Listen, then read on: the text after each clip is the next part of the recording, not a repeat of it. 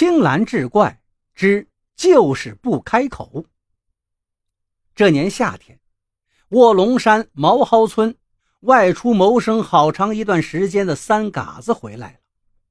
别看这三嘎子早先在村里也是偷葱摸菜，不像个人样，但是此番回来还挺得意。他不但还清了前几年拖欠村里的零星债务，还像模像样的给村里的老头老太太们每人发了几十元的冷饮费。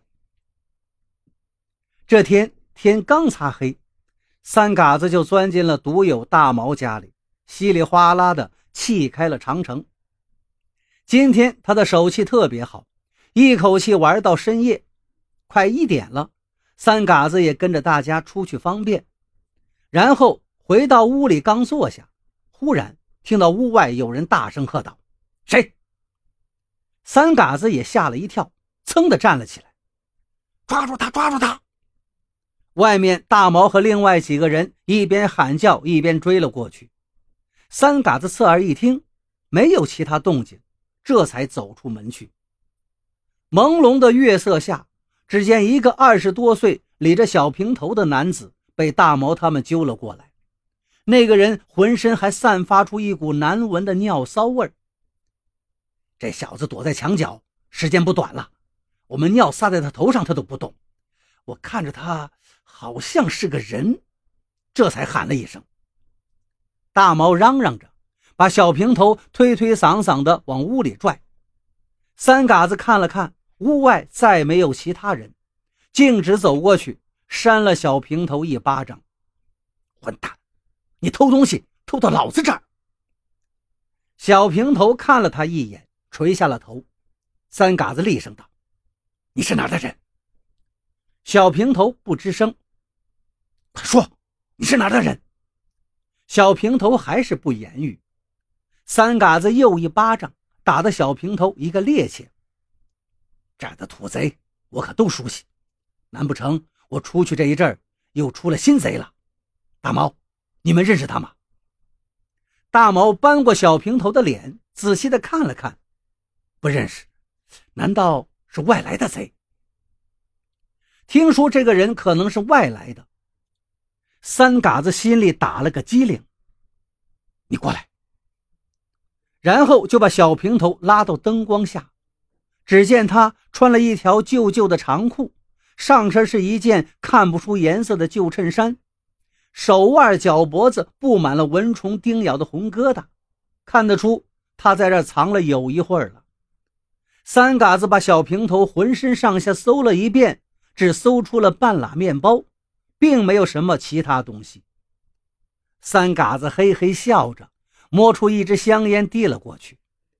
我说：“老弟呀，能出来偷东西也是本事啊。”来抽一颗，说说你姓什么叫什么，哪的人？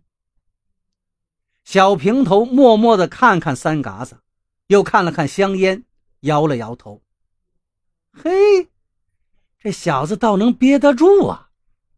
忽然，三嘎子脸色一变，对大毛道：“给我打，打断他的贼骨头，我就不信他不开口。”说着，他脱下自己的塑料凉鞋。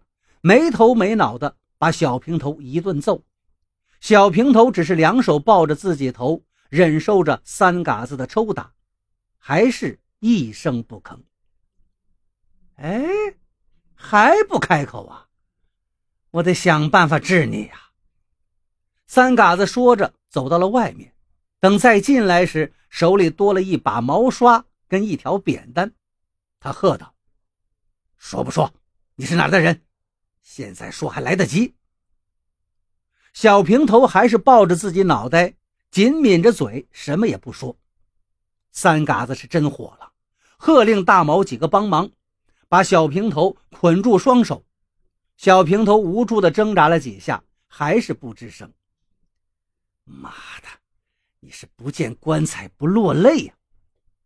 三嘎子咬咬牙，亲自把小平头吊到了房梁上。望着两脚离地的小平头，三嘎子一脸坏笑道：“现在只要你讨个饶，我就放了你。”小平头还不吱声，三嘎子把小平头的一只鞋扒了下来，拿过毛刷，使劲的刷他的脚底板。小平头啊的叫了一声，本能的缩了一下脚。三嘎子立刻用左手抱住他的脚，右手还是一个劲儿的刷。小平头先是痒的难受，慢慢的咬紧牙关，憋出了一头大汗，却还是不作声。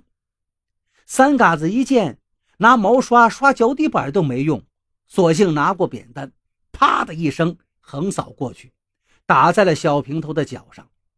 小平头疼得抽搐了一下，低沉的呻吟了一声。大毛一看，连忙伸手拦住了：“打一下就行了，千万别再打坏了。”三嘎子却把大毛往旁边猛然一推，一下接一下挥动着扁担。把吊在房梁下的小平头打得像陀螺一样的旋转。